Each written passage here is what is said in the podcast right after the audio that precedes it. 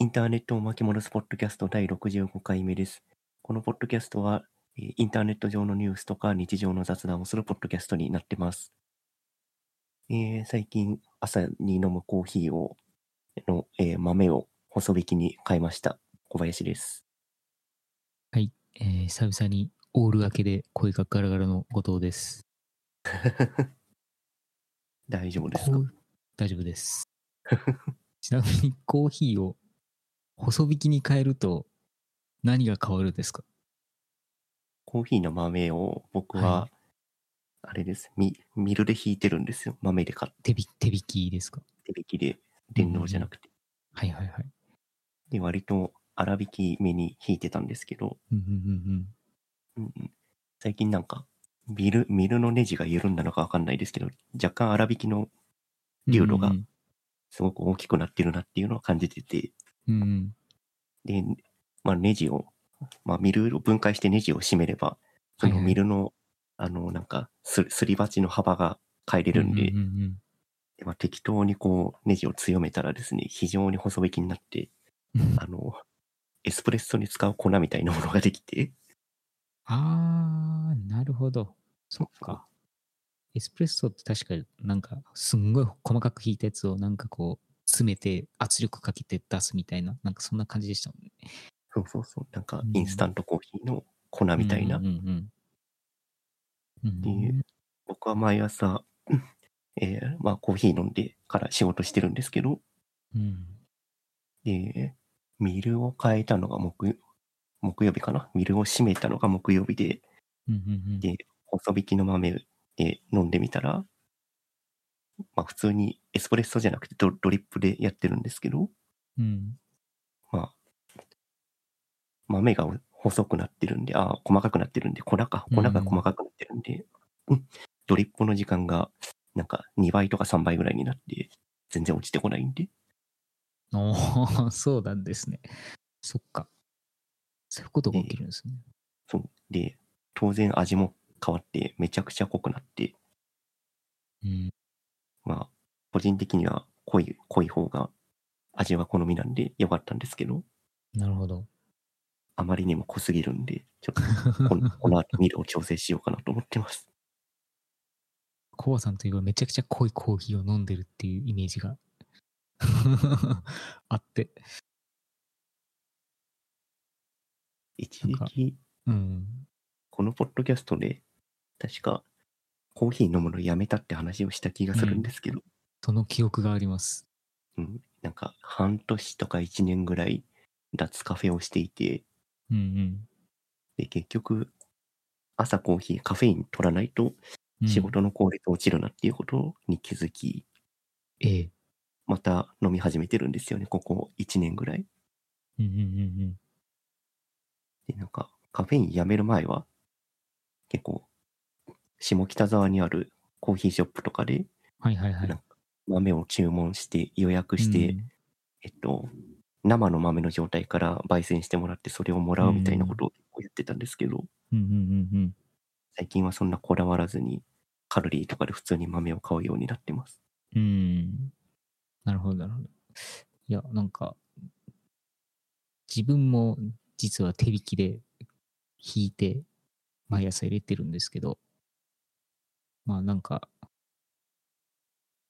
日々のルーティンになって、まあいいなっていうのと、単純に自分もカフェイン中毒者なので、飲まないと 仕事のスイッチが入らないっていう、なんかそういうあれで、自分はよくアイスコーヒーを入れてますね。うんなので、はいちょっと深入り目の豆を引いて、氷を、6回素敵なやつを買ってきて、そこにあちょっと濃いめのコーヒーを入れるといい感じになるっていう、なんかそういう感じでございます、最近は。ああ、それいいっすね。うん。いや、なんかアイスコーヒーがめっちゃ好きなんですよ、自分。なんで、うん夏はもうずっと氷の消費が止まらない感じです。うん。僕は冷やすのがめんどくさくて、ずうっとんクソ暑い中、ホットコーヒー飲んでますね。なるほど。去年は、あの、水出しをややってました。はいはいはい。なんか、結構多めに引いて、なんか、水も規定量入れると、まあ、なんか、1、ん1、2時間ぐらいで、うんちょうどこう、水出しコーヒーができるみたいな、なんかそういう感じのことを結構繰り返してやってましたね。なんか、あれはあれで、その、最初めんどくさいんですけど、結構楽で、うんあれもおすすめですね。なんかまた、あの、なんだ、ドリップとはなんかまた違った味というか、なんかやっぱゆっくり抽出してるからなのか知らないんですけど、なんかまた違った味わいですね。うんうん、ちょっとまあ、いろいろ調べて、アイスコーヒーにも挑戦してみたい気持ちもあるんですけど、うん、なんか朝はあったかいもの飲んだ方がうん、うん。活動が活発になるって聞くんで、なるほど。多分しばらくはホットコーヒー飲んでると思います。OL が寝起きには白湯を飲むってやつですね。あそうですね。その、その感覚に近いですね。なるほど。はいはいはい。まあ、確かに朝は、朝はきっとあったかいものを飲んだ方がいいんでしょうね。ううんん、そう、そうだと思います。もう朝一でいきなりぶっ込みますからね、アイスコーヒーを自分は。非常に良くないと思いますけど。胃が、胃がびっくりしちゃうよ。いやいやいや、まあでも、いいですよね、コーヒーはね。そうですね。はい。さてさて、こっちのネタはなんかないんですか、ネタですか？ネタはですね、最近、地元最高っていう漫画をを見つけて読んだらそれがめっちゃ面白くて一気読みしちゃったんですけど、うん。まあどういう漫画かっていうと、漫画タイムキララに、あの、牛島くんが連載されていたらみたいな、そういう感じの内容なんですけど、まあなんていうんですかね、その、貧困層の周りにあるそういう危険な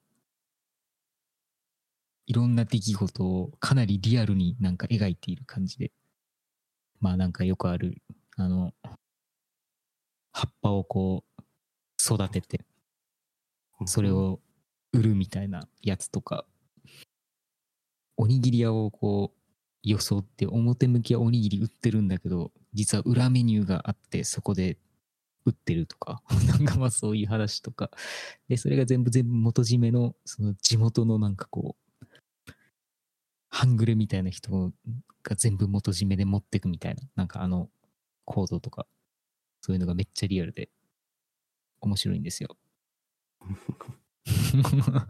で、まあ、絵柄が基本的に全部、なんていうんですか、まあ、ゆゆるいというか、まあ、割とこう、可愛い絵柄で描かれてるので、余計それが強烈で、まあ、やっぱこう、キララ系なので、全員登場人物が上司っていう、ところもあって、まあ、なんていうんですかね。まあ、それがまた読みやすいんだけれども、えぐい。なんかそういう謎の中毒性がああるんで、なんか一応毎週土曜日に、えー更新されている漫画なので、えー楽しみにしてるんですけどね。っていう感じなんで、コバさんもよければ、全話見れるんで、トゥギャッターにリンク貼っ、トゥギャッターのリンク貼ってもらってますけど、これ、うん2021年の2月から連載して、今もやってるんですか？そう、ずーっとやってます。すごいな。まあ、結構この人もともとそういうドラッグとかそういう大麻とかそういったもののなんかこうをネタに結構こういうシュールな漫画を描いている人でなんか結構なんていうんですかね結構そうアングラカルチャーをこういうポップな絵柄でなんか描くみたいなことをやっているこのうさぎさんっていう作者なんですけどまあこの人は結構すごい鮮烈な漫画を描いていてついにこの人が連載を始めたっていうのが、まあ、この、地元最高っていう漫画なんですけど。うんうんうん。なんか、絵柄を見ると、押切蓮介だっけ？はいはいはいはい。あの、なんだっけ？えっと、ゲーム、ゲームのなんか、漫画描いてる人。うんうんうんうん。あれあハイスコア、ハイスコアが。あ、そうそうそうそう、ハイスコアがある。うん、あんな感じ。あのまあ、ああいうノリかな。うん。そう、ノリ、ノリとか絵柄も若干似てる気がする。うんそうですね。まあ、という感じなので、まあ、基本こういうところで、こう、えぐい話が繰り広げられるっていう。まあ、牛島くんを読んでいると、なんとなく、どういう温度感なのかわかると思うんですけど、まあ、そういう感じです。っていう感じなので、もしよければ読んでください。はい。ちょっとはい。今度、時間あるときに読んでみます。うん。ぜひぜひ。はーい。はい。じゃあ、本題に行きいきますか。ますか。はい。えー、まあ、今回、めちゃくちゃでかい話としては、やっぱりこう、ついにツイッターっていうものが歴史に幕を閉じるという大事件があったなと思っていて、ほんと1週間ぐらいの出来事ですよね。そうですね。急遽 X に変わるみたいな。まだ週先週収録してた時は、そうあの、あ青い鳥が元気に飛んでたんで、そうなんですよ。いやー、なんか、本当に、ね、瞬く間に変わって、アプリだけは未だにツイッターの青い鳥のばっかだえまんまだったんですけど、今朝、アップデートが来たらついに変わっていて、なんか、移行完了感がすごかったですね。うん、そうね、アプリのアイコン消えちゃうのは結構、うん、なんか気持ちが切り替わる感じはしますね。そうですね。いつもこうデスクトップっていうか、このなんだ、iPhone のホームアイコンは、なんか割とこう色でまとめてこう配置してるんですけど、で、大抵白いアイコンと緑と青と、あとはメタ系のレインボーみたいな感じの色のやつしかなかったんですけど、その中に真っ黒の X のアイコンがあるっていうすっごい違和感がありますね。なんか異彩を放っていますね、今自分の あの、ホーム画面のスタメンの中のアイコンの中に、やっぱりこう、X 感のある未確認感のあるやばい何かがいる感じがしていて、まだ全然慣れないんですけど。本当に、あれじゃないですか。あの、それこそ、こう、獄中から、獄中に1年間ぐらいいた人が、お勤めを終えて出てきて、気づいたら、ツイッターがないみたいな 感じになっちゃうんじゃないかなと思って。ツイッターっていう名称すら消えてるから、そもそも、X ってなんやねんっていうところからスタートするような気がしていて。確かに。うん。X は一応、イーロン・マスクが、えっ、と、経営してる会社の名前ですね。X.com ですか？だ株式会社 X っていうのを持ってるんじゃなかったから。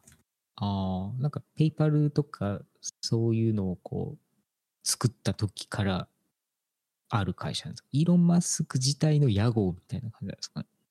確かイーロンの屋号なんじゃないかな。うーん。なるほど。まあなんか、X に対する執着心が本当にすごいなと思っていて。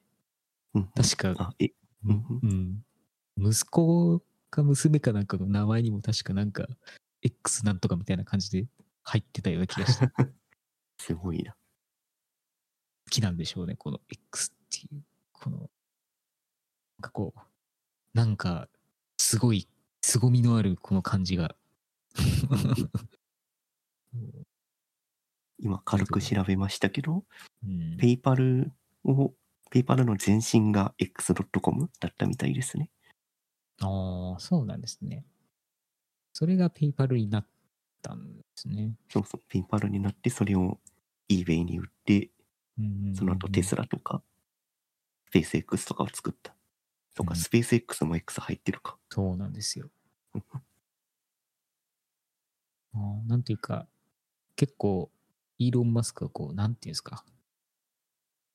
男の子が憧れ、なんだ、少年たちがかっこいいと思っていたものを、その凄まじい資金力で実現しちゃってるみたいな感じの人なので、なんかこう、なんていうんですか。ちょっとこう、中に臭い感じっていうものが、まあなんか、イーロン感っぽくていいなっていうのは思う。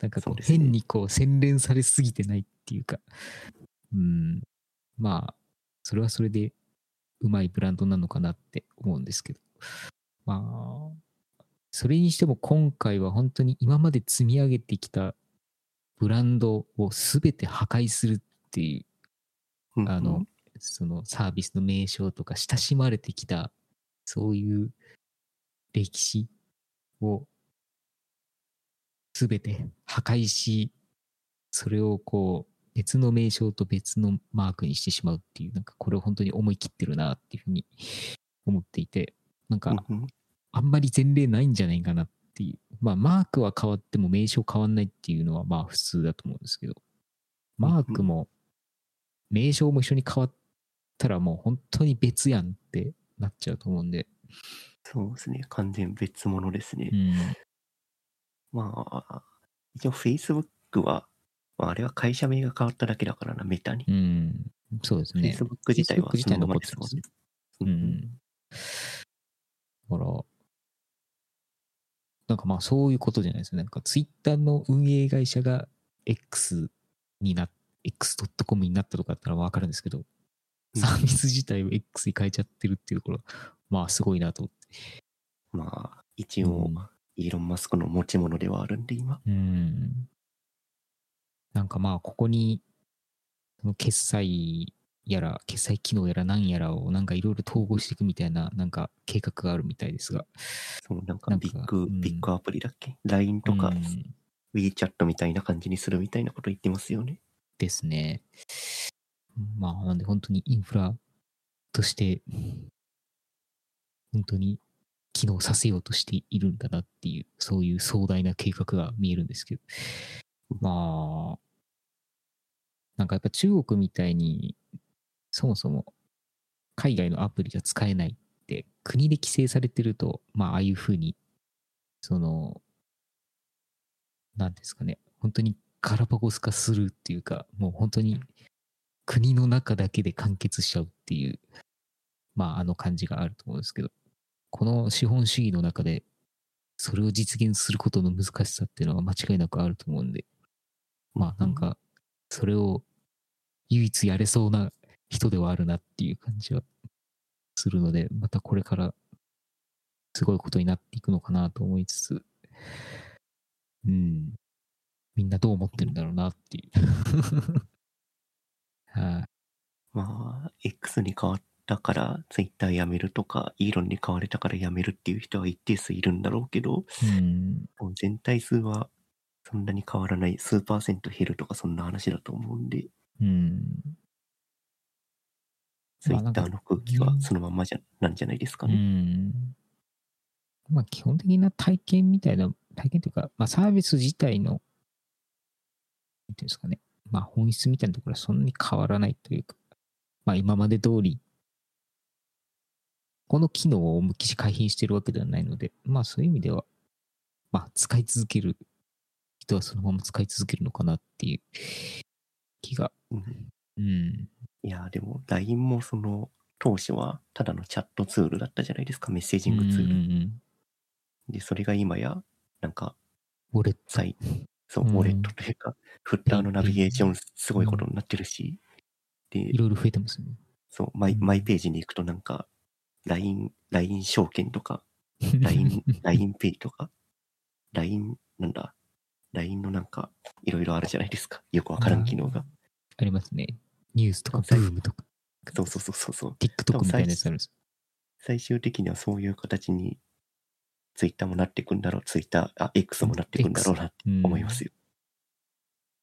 まあ、そういうことなんでしょうね。うんで、まあ、うんそうなった時に、ユーザーがどう行動するのか、ユーザーが離れる可能性は結構あるんじゃないかなとは思ってますけど。うん、確かに。なんか中国は、その、WeChat の中に企業ページみたいなものを設けられるんですけど、なんか WeChat 自体が生活の中心になってるので、そもそも普通にインターネット、んなんだ、普通にこうググったりとかっていうことを、なんていうんですかね、こう、ウェブページを見るんではなく、WeChat のページを見るみたいな。だから LINE の企業アカウントみたいなのあるじゃないですか。あの、はいはい。まあ LINE にも。なんかああいう感じのものが死ぬほどなんか育ってるらしく、ああ、なんかそれ、うん、WeChat がもう完全にネット、そこでもう全てネットっていう感じになってるんだ。そうです。なんで、なんか、そもそもブラウザ立ち上げなくても情報が取得できるとか、だから企業自体も企業サイトを作るよりこっちの方をちゃんとやりたいとか、えーなんか、そもそも中国関係をやろうと思うと、まあ、サイトをまあ作るとかっていうことも、まあ結構8年とか9年ぐらいの話だったんですけど、まあその時はまあサイトもリニューアルしつつ、なんか WeChat の企業ページみたいなやつもちょっとデザインしてくれみたいに言われて、なんかやりましたね。だからなんか、そもそもタッチポイントが、えー違うっていうところで、まあなんか、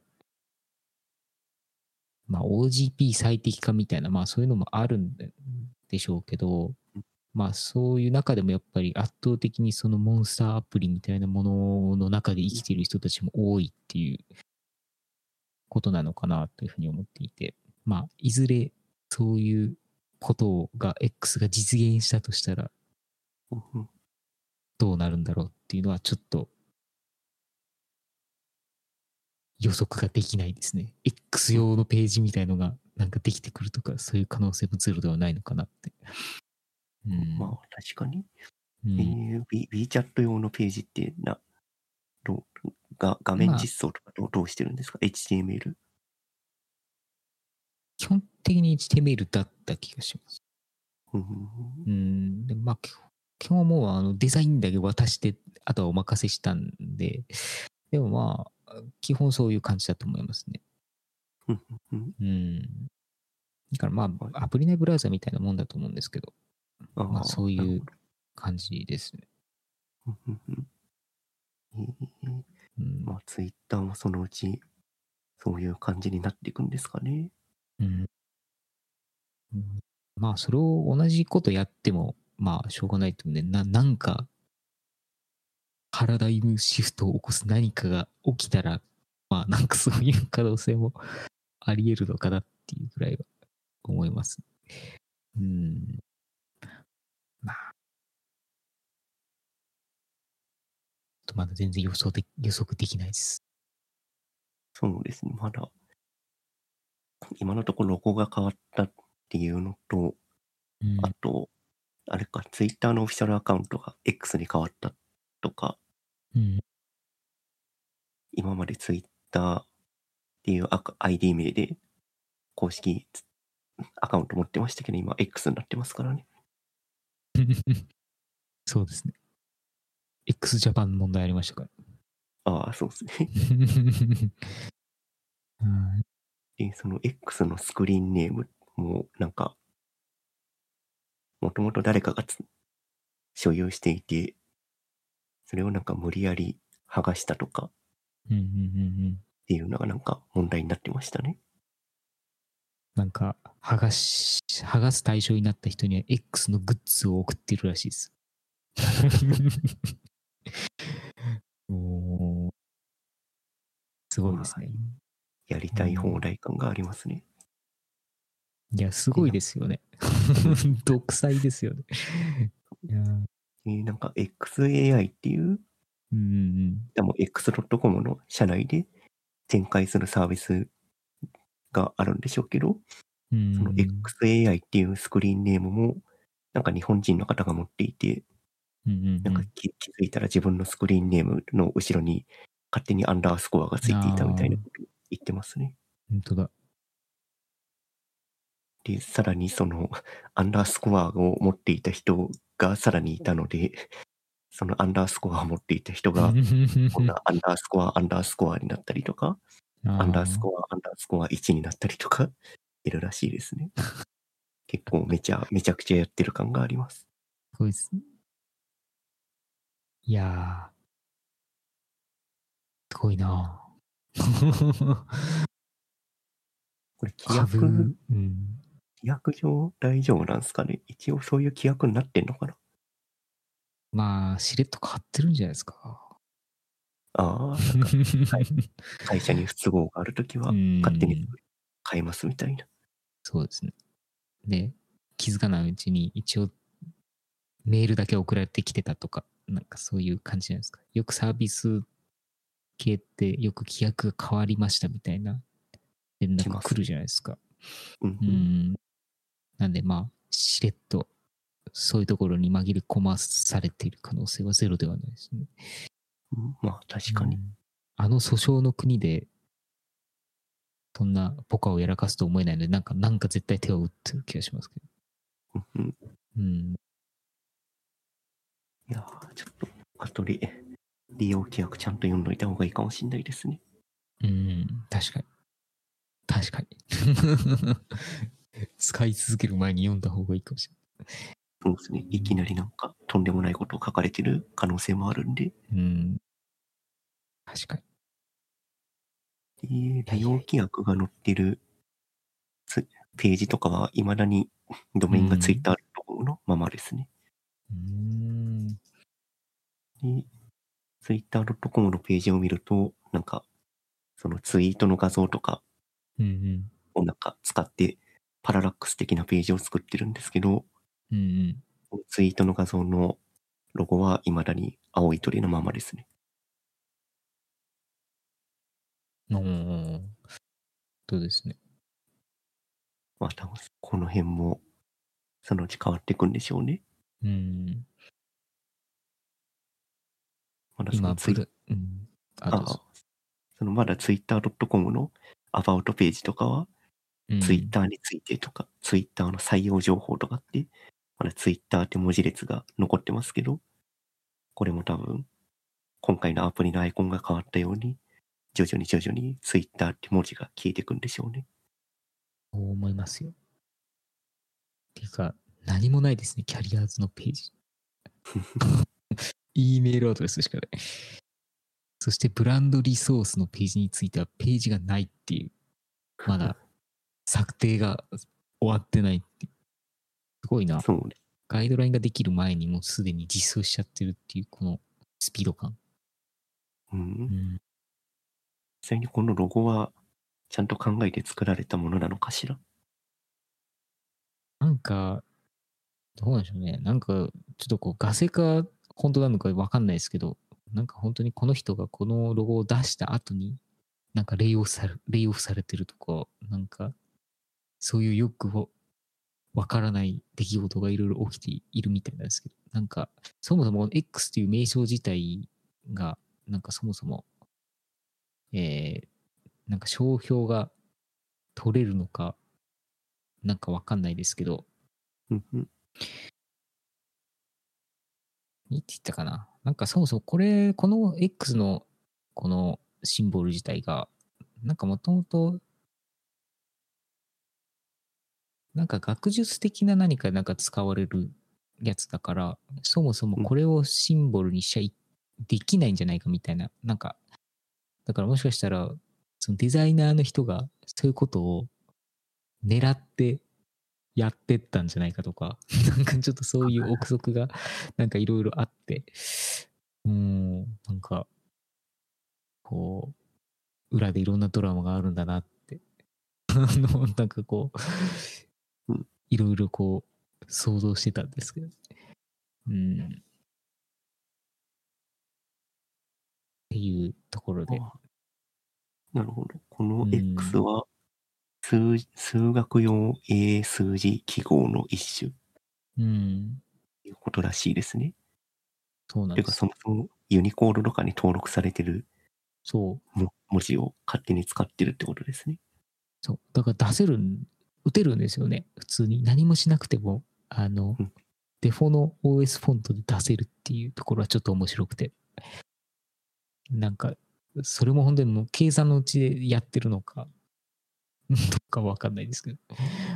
うん。っていうところで。うん。え、でもその、日本語の文字とかもロゴにしてる会社とかもあるわけじゃないですか？っうんうんうん。ていうことは別に文字をロゴにしてもいいのではって、素人考えだと思っちゃうんですけど。いや、自分もちょっとその細かいことはそんなにわかんないんですけど、流れてきたツイートとかを見ている限りでは、もう今ツイートって言っちゃいけないのかもしれないですけど。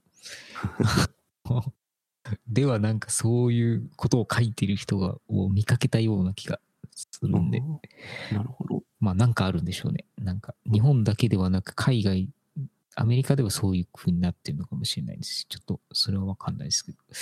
うんうーんっていうところで。まあなんか日本でも、そのブルーレイディスクのブルーって、本当にその英単語の青のブルーじゃなくて。BLU になってるじゃないですか。なんであれも、多分本来は本当にブルーの青にしたかったと思うんですけど、多分あれも変えてるんですよね。だからなんかああいうこう、なんていうんですか、その予約語みたいなやつは基本的に使っちゃダメよみたいな、なんかそういう感じだったと思うんですよ。ってい。う感じで、まあなんかあるんだろうなっていうのは思いますけどね。うん。うんでもまあ、このまま行くんですかね。X、X にするのは、多分 X にするのは確定だと思うんですけど、うんもしかしたらロゴは途中で差し替わるかもしれないですね。ねえ。仮なんかな ちょっとわかんないですけど。ツツイッターのロゴって、あの鳥マークの、はいはいはい。あれってなんか黄金比とかなんとか比とかをすごい考慮した美しいロゴだっていうのをよく聞くんですけど、はいはいはい。それに比べるとこの X は、ユニコードのただの文字でしかないので、な何も、何も考えられてなくて、あまりにもそっけないなっていう印象はありますね。まあ意図的にやってるのような気もするんですけどね。まあ。うん。ん？それは話題集めのためにみたいな？いや、なんかこう、ブランドコンセプト的に、なんかこう、なんていうんですか。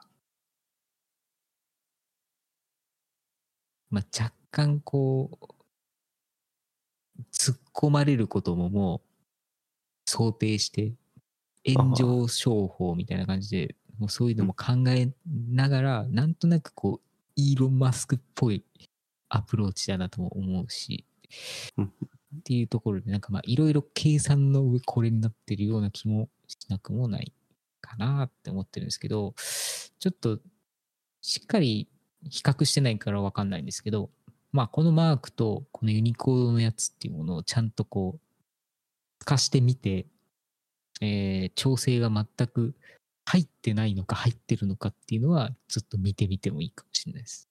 なんか、うんよくこの X とかこう交差する部分っていうのは、こう本当にそうなんていうんですかね、こう対角線でクロスさせると、えっ、と、あ、そうですね、特にその太い線が走っていて、細い線が走ってるじゃないですか。あの太い X の軸と細い軸が走ってると。で、そうすると、その間に見えない間のせいで、えっ、と、ちょっとずれて見えるんですよね。そのし、しあの、あはい。ささ作詞というか作。作詞というか、そうそう。なんで、若干それを補正するとかってことをしたりするんですけど、ただ実際の X のフォントとかって、その、クロスしてるところ、中央に向けてだんだん細くなってったりするんですよね。あれなんでやってるかっていうと、その、黒み？全体の太さっていうものを一定に見せるためにそういうことをしていたりとかしていて、あとはそのクロスしている部分のそのクロスしている部分があるからこそずれて見えるっていう部分を視覚的に補正するっていう、そういう視覚補正っていうのを、まあや、やるんですね。あの、うん結構もうガチガチの初対デザイナーの人とか。うんなんでまあ、ちょっとそういう微妙な調整っていうのが行われている可能性っていうのはまあゼロではないかなと思ってるんで、ちょっとどこかで透かして見てみようかなって思うんですけど。うんうん。まあなんかこの、うん。なんか意外とそのままプレーに使っていそうな感じも しなくはないですけどね。うん。もしかしたらこのクロスのところに。いろいろ工夫がされていて、うんユニコードの文字ではないよっていうことになってる可能性があると。ですね。一週間後には、なんかいつの間にかこれテキストとして吸えるようになってるかもしれないですけどね。フォントになってるかもしれない。まあ、一応そのアイコンとか、その、そういうものってやっぱ画像じゃないと埋め込めないから、やっぱ何かしらこう、ね、あの、ベクター化したりとかっていうのは必要なんでしょうけど、まあ、ちょっとわかんないですね。そのプラットフォームとして、やっぱそういうテキストとしてユニコードとして扱える方が展開として強いとか、なんかまあそういうあれでいずれ変わる可能性はゼロではないなとは思いつつ、まあ、ちょっとどういう展開を見せるのか、ちょっとこう気になっています。うん。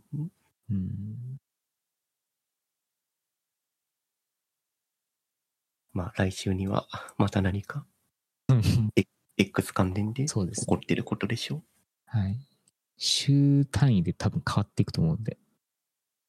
そうですね。結構、うん。うその、イーロンが目指してるビッグアプリ、グロー、あの、何でもできるアプリにするっていうところまで、うん。なんか、たどり着かないと、たどり着くまでにうん多分すごいアップデートが繰り返されるような気はしますね。うんうんうんうん。そうですね。うん。まあ、満足しないとずっと続くんでしょう。すべての権限を持ってるので。そうですね。うん。で、ツイッターでそのうち TikTok みたいな動画をひ、ショート動画をひたすらひたすら見るタイムラインとかもきっと出てきそうですし。まあ、今あれが新しい動画の見方になってるので、まあ、絶対あるでしょうね。うんだってラ LINE にも入ってるじゃないですか、あれ。何でしたっけ？なんか V から始まる、なんか、えっ、となんだっけ？な、ブ、ブ、ブーム？ブームか。そうそうそう。ありますよね。いやー まあ、多分そういう文字、文字媒体、ツイッターがツイッターであることのアイデンティティだった文字媒体以外のサービスをどんどん組み込み始めたら、なんか潮流というか流れが変わる気がします。うん。ですね。うんうんうん。どうしばらく見守りましょう。うん、そうですね。投稿を見守るしかないですね。うんうんうんうん。ねえ。いやいやいや。じゃあ、じゃあまあ、X に関してはこんな感じで、またこういう大型プラットフォームの件ではい。もう一個ニュースがね、僕ありますね。僕が、僕が言いたいやつですね、これ。これが、えっ、と、引っ張ってきてるのはギガ人のニュースで、うんうん。えっ、と、木曜日のに27日かな？に上がってたもので、えっ、と、Google Play ですね。えっ、と、Android 向けのアプリケーションをリリースする Google Play 上で、えっ、と、あ、そこに上がるアプリがタブレットとか折りたたみスマホに対応してない場合は、なんか Google Play 内のランキングを下げるっていう発表を Google が突然しましたっていう話です。すごい。自社製品。そうこれね、ちょうどうん自社製品で、あの、Google Pixel タブレットと、えっ、と、折りたたみ型のスマホの Google はい Pixel フォルダをちょうど発表したのが6月、7月で、うん。で、そのタイミングでタブレットと折りたたみスマホに対応してないとダメだよって急に言い始めたっていう。うんまあこれは、不思議な話ですね。いや、iOS ならわかるんですよ。iPhone ならもうわかるんですけど、Android って、その OS としてのなんか、性質がちょっと違うじゃないですか。なので、うんそういう意味では、なんか、この、この強制感は何なんだろうっていうのはちょっと思いますけど。いや完全に自社の製品を売るためにやってうん、うるんでしょ、これは。ですね。その、例えば、Google の Pixel タブレットと Google Pixel フォルダを、まあ、購入したとして、うん。Android アプリ入れようとしたら全部スマホ画面にしか対応してないですってなったら、まあう、んユーザーは買わないわけじゃないですか。うんうんうんで、そういうユーザーの、まあ、取りこぼしというか、ユーザーが離れるっていうのを防ぐために、まあ、反強制的、プラットフォーム側が制限をかけて、そのアプリ開発者に対してタブレット、折りたたみスマホに、の価格に対応できるように開発をしろって命令してるようなもんですよ、これは。いやー、そうですよね。うんこれは、自社製品を売るためにプラットフォーム側が、まあ、制限をかけるっていうのは、ちょっとあまりにもフェアじゃないなって思いました。うん確かに。うんその、スマートフォンで最適化されるからこそ、使えるアプリケーションとかもあるわけじゃないですか。うんスマホのアプリって。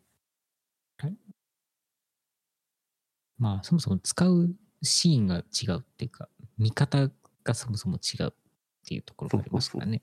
うんだから、スマホで最適化されてるアプリケーションですって、だ例えば何かを提供していたとして、で、それを無理やりタブレットとか折りたたみスマホの価格に対応させなきゃいないとランクランキングが下がるって、なんかそもそもおかおかしな話じゃないですか。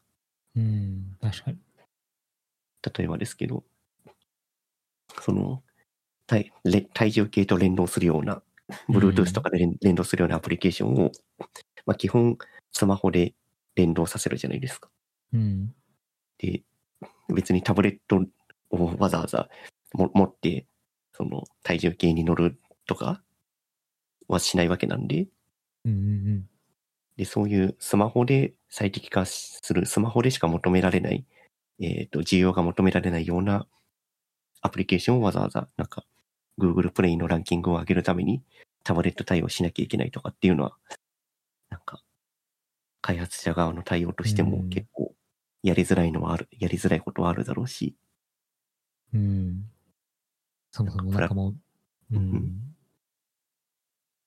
いや、なんか、モチベーション的にも、みんな、虚無、虚無の表情を浮かべて作るような感じになりそうな 気がしますね。だからうんスマホの価格を無理やり拡大させるとか、うんなんかそういう、そういう対応をする、しなきゃいけないのか、逆にこう、専用、スマートフォン専用みたいな、そういう設定できないですかできないのかな？基本全部うん。見れちゃうんですかね。うん多あんまり分 Android アプリ知らないんで。ああ。いや、その、iPad とかも、スマホにしか対応してないアプリ開けるじゃないですか。ああ、そっか。iPad 専用は開けなくても、うんうんそうそうですね。スマホのアプリは確かに開けたかもしれないですね。うんだから、うん Android でも開けはするはずなんですよね、タブレットとかでもう。んなるほど。それでか。それをう、んそれでは事足りていたはずなのに、わざわざそれを拡大しなきゃいけないっていう。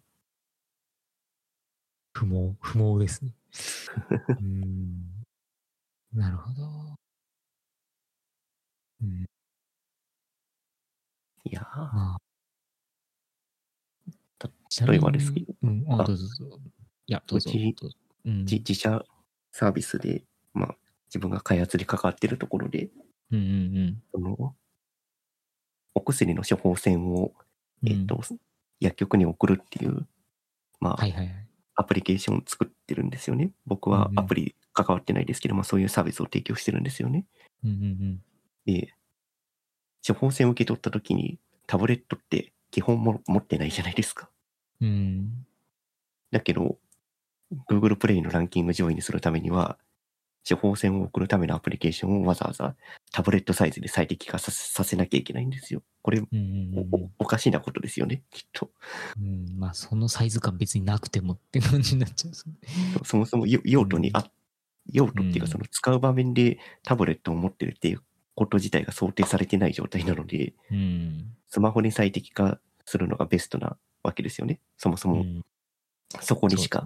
開発リソースを割かないっていうのが正しいです。せうん選択なわけなんですけど、プラットフォーム側がシステムを変えたことで、なんか、よくわからない対応をしなきゃいけなくなったりとか、うんなんか、別に使われもしないけど、Google ランのプレイのランキングを維持するために何か変えなきゃいけないっていうことが発生しうるわけですよね。うん。なんか、すごい歪な感じがしていて、うん。プラットフォーマー側のご機嫌一つ、指先一つで、なんか、やらなきゃいけないことが増えたりとか、まあ、やらなきゃいけないことが増えるのは、まあ、それはしょうがないことだと思うんですけど、うん。ある、ある種。でもその、目的が、自社製品を売りたいがためにやってるっていうのが見え見えな状態で、うんそういうことを求められるのは、なんか、納得がいかんなっていうところはあったりします。うんそうですね。まあ、それのために、こう、なんていうんですかな、分岐の処理が増え、保守のコストも増え、大変ですよね、現場としてはね。そう。うん現場としても大変だうし、んうん、なんか、ニーズに、ニーズにないものを、プラットフォーム都合で作らなきゃいけないっていうのは、非常に歪な感じがします。うん。確かに。もやっとする ニュースですね。そうなんですうよ。ん。なるほど。いやー、プラットフォームというのは、すごいですね。こうやって見ると。いやでも、うん資本主義の原理的には正しいんですよね。うん。自分のサービス、自分の製品売るために、自分のサービスを、その自分の製品で最適化するっていうのは、うんまあさ差は、うんと、法法にも触れてはないんでしょうけど、うん。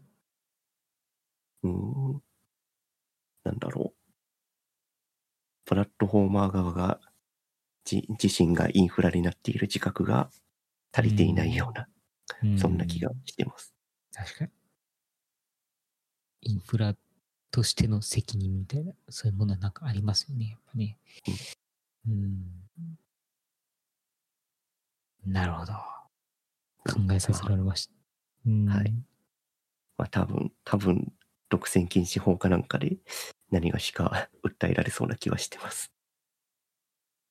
なんか結構こういうのってちらほら起きますよね。なんかうんうん。定期的に、あの、独禁法に引っかかってなんかいろいろ起きてるような気がするんで、まあなんか、いずれなんかあるんだろうなと思いつつ、まあ、でもここまででかいプラットフォームもまあ他にはないので、まあなかなか、なかなか難しそうではありますけどね。なんかまあ Fig、Figma と Miro みたいな関係みたいなものではちょっとないので、うん、そうですね。うん、なるほど。ちなみになんですけど、折りたたみスマホについてどう思いますか？うーん。折りたたみスマホうん。と実機を触ったことがないんであれですけど、うん。明らかに画面に折り目がつくので、何の、何のためのデバイスなんだろうっていうのは疑問に思ってます。そうなんですよ。これ、そのうち割れたりしないのかなっていう不安がすごいあるのと、なんか、そんなに綺麗に開くのかなっていうのはなんかすごい思うんですよね。うーん。なんか割とサムソンギャラクシーの折りたたみは割れるっていう技を聞きますけど。なるほど。で、あれ音声が切れた気がします。はい、収録戻しました。すいません。なんか不調で落ちてしまいました。ディスコが死んだ感じですか？なんかうんともすんとも動かなくなりましたね。なんかコロさんの声がだんだんと途切れて消えていくっていう 悲しい感じです。えー、なんだろう。え、M1 バックだよね？M1 ですね。うーん、ななんんだろう。裏でなんかのアップディスコのアップデートが走ったとかかな？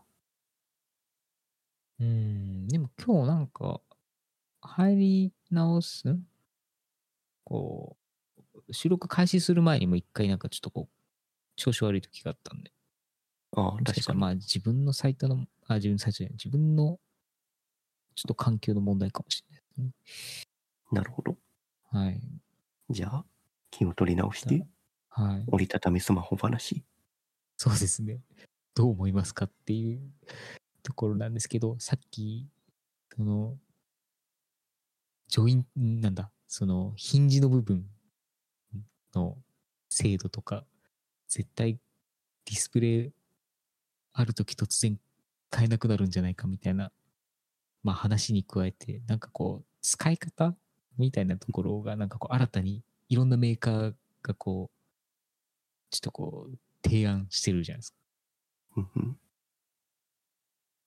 まあ、と、なんか気になるやつだと、まあ、まあ、いよくある、こう本の見開きっぽく見ますとか、左右で別の UI 出しますとか、あとはなんかこう、なんていうんですか、その、化粧の、その、コンパクトみたいに、鏡とその、ね、ファンデ部分みたいな感じで、こう、パカってこういうふうに、ちょっとこう、90度、90度ぐらい、ちょっと鈍角ぐらいにして、置い置いて自撮りするとか、なんかまあそういう使われ方が、まあ提案されているんですけど、うん、どこまで使うかなっていうなんか感じがしていて、なんかそもそも折りたたんで自撮りすると正方形になるわけじゃないですか。で、ああ、うんうん。でも TikToker たちは縦長の動画で動画を撮るわけじゃないですか。ってなった時にうん、あんまり相性良くなくねって思ったりもしていて、まあ内部上もしかしたら縦長で撮れてるのかもしれないですけど、まあ、なんかちょっとそういう結構こう、不思議な、なんか無理してそうしようとしている感じもちょっとしてしまって、うんなんか折りたたむことの良さみたいなものが未だに見えてなくて、なんか、かつてそれが成功してたのって、任天堂 DS かなって思ったんですけど。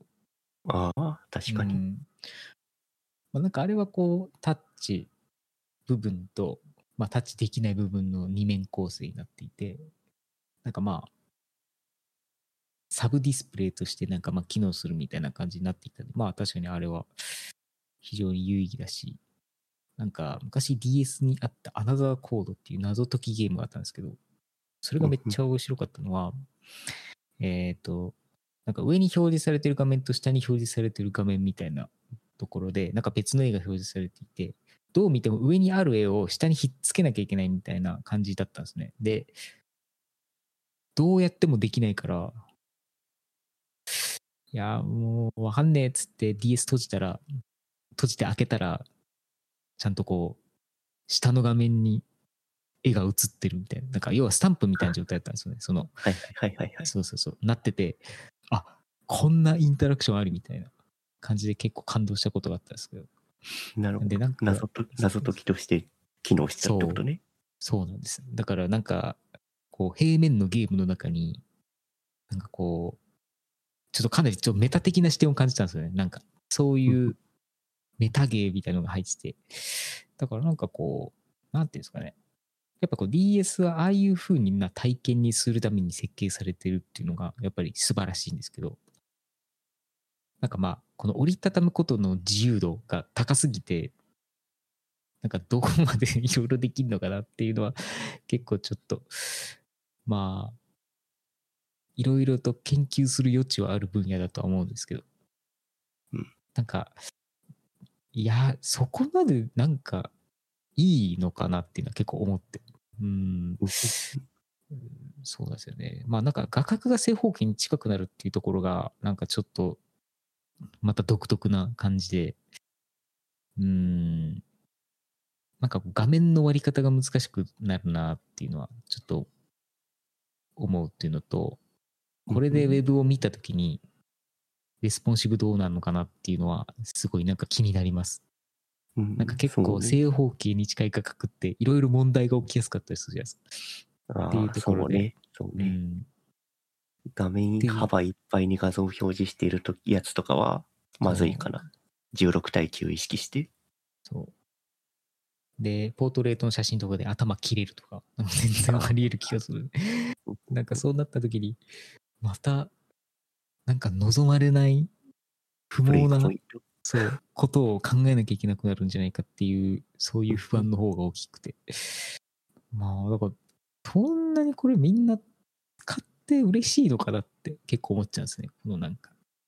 うー。うんん。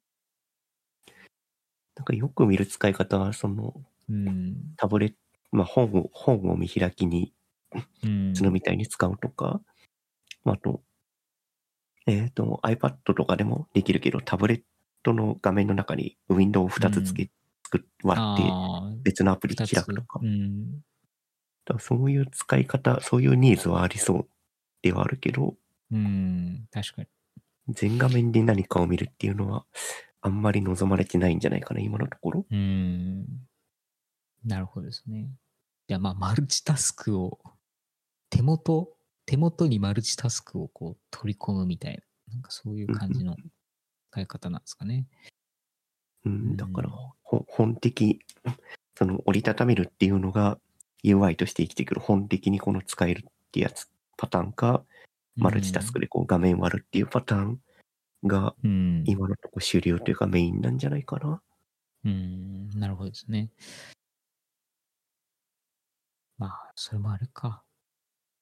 ユーザーに使われていって、だんだん見えてくるものとかも、なんかありそうな感じです。まあ、うんまずは自分が体験してみないことには、ちょっと何とも言えないですね。確かに。うん。まあ、あとは確かに。うん。薄型液晶の技術が、ろ今は多分まだ折り目が目立つとかっていうのあると思うんだけど、うん。薄型液晶の技術が上がってなんか、それこそ電子ペーパーみたいに、うん。こう、なんか、なんだ、巻物の棒みたいなのを引っ張ると画面が伸びるみたいな、うん。ありましたね。かそういう、そうそう、そういうデバイスが、にもしかしたらなってくるかもしれないね。折りたたみではなくて。うん。確かにな。まあなんかもう、こういう板じゃないくても別にいい、いい、いいみたいな感じにはまあ確かになってきそうではあるので。うん。なんかその巻物の棒の方にチップとかが入ってて、もうあとディスプレイはただその巻物から引き伸ばすだけみたいな。うん。それがウィンドウサイズ、スクリーンサイズの変化になるみたいな感じですか？伸ばすそうそうそうそう。うんなるほど。面白いですね。物理、ウィンドウサイズ。そうなんで、うんなんで折りたたみスマホは一時的ななんか中間地点でしかないのかなって思ってます。うん、確かに。うんうんそうですね。な使いどころが、やっぱりなんかまだ、やっぱメーカー側も探ってるとしか思思えなくて、まあとりあえずこういう技術として転用できるし、うんなんとなく製品化できる算段が立ったんで、とりあえず出してみるかっていう、なんかそういう感じですよね。なんか結構メーカー側も、もうなんか手探りな感じだとは思うんですけど。うんまあでもまあ画面が折りたためるようになったっていうのはまあ確かにすごいことではあるなっていうのは思いますけどね。うん。まあなんかまだ一般化してないのでうん。しばらくは様子見なんじゃないですかね。うん。確かで、そういう話をするとさっきの Google プレイの検索のランキング下げるってやつは、に。うん。まあ結局折りたたみスマホ売れなかったんでやめますって感じになるんじゃないか。そんなスタディアみたいな。いやー、あり、ありそう。うん。まあタブレットはもう普通のスタンダードになってるからいいですけど、折りたたみに関しては確かにあまりに手探りすぎて、うん。うん。ですよね。まあ、全然そういうこともあり得ると思うので。うんまあ、とりあえず横目で見守りながら、きっと対応とか、一応、こう、そうですね、視野には入れておかなきゃいけないので、まあ我々はきっと検証機を買わなきゃいけないです。うんうんうん。一応まあ、トラッキングはしますけど、情報の。いうん、やー、折りたたみでスマホは流行んないと思うけどな。なんか別に欲しいと思わないですよね。う んだってな、いくらだっけ ?20 万とか？そんなそうですか？まあでもそっか。技術的に新しいし。そもそも量産が大変そうですもんね。そう、だから、まだなんか、それこそ、来年出る、あの、Apple Vision Pro？とかと同じような立ち位置にいるんじゃないですかね。まだ普及してないからう、ん。高いみたいな。なるほど、なるほど。うん。いや、だって、折りたたみスマホ持ってる人見たことないよ。確かに、今のところ見たことないですね。うん。確かに。秋葉原歩いてても、あんもう、今んとこ見て見たことないです。あ一番持ってそうな人たちが多そうなエリアではあるけど。あああ、確かに。お店にはうん置いてるんだけどね。うん。でも触る、触ってる人、ああんまりいない気がするけどな。そうなんですよね。まあちょっと、どういう感じなのか、自分でも触って見てみます。ちなみに Google Pixel Fold、Google の折りたたみスマホは25万8000円らしいです。いやいやいやいやいや、タブレット買いますよ。だったらタブレット買いますよ。そうですよね。いやーちょっと、うんやばいですね。うんこれは、まあ、ギリギリ、ギリギリ一括償却できる金額ではあるけれども、ちょっと別のものを買おうかなってなっちゃうんです。うん、それだったら普通に MacBook Air 買っちゃうけどな。確かに。まあ、間違いなく自分はそっちに行きます。うんいやまあなんで、しばらくは普及しないような気がー。するんで、うちょっと横目で眺める程度でいいような気がしてます。そうですね。まあなんか、こう、この形のものがどうし、めちゃくちゃハマる業界とかがなんかあったりした場合になんか突然、そういうところだけで専門的に一気に取り扱われるみたいなことはなんかありそうですけど。まあ、えー、パッと思いつかないですね。うん？うん。なんか、僕の、僕の中の立ち位置として近いのは、うんバルミューダフォンですね。